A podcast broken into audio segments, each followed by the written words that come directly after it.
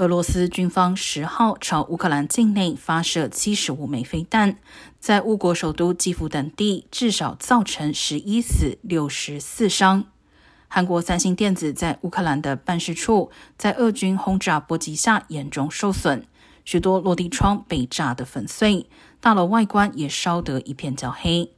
据报道，俄军这波攻势是自战争初期迄今针对平民和关键基础设施的最广泛攻击。另外，柏林驻基辅领事馆所在的建筑物也遭俄军飞弹击中。所幸自战争爆发以来，该领事馆一直无人使用。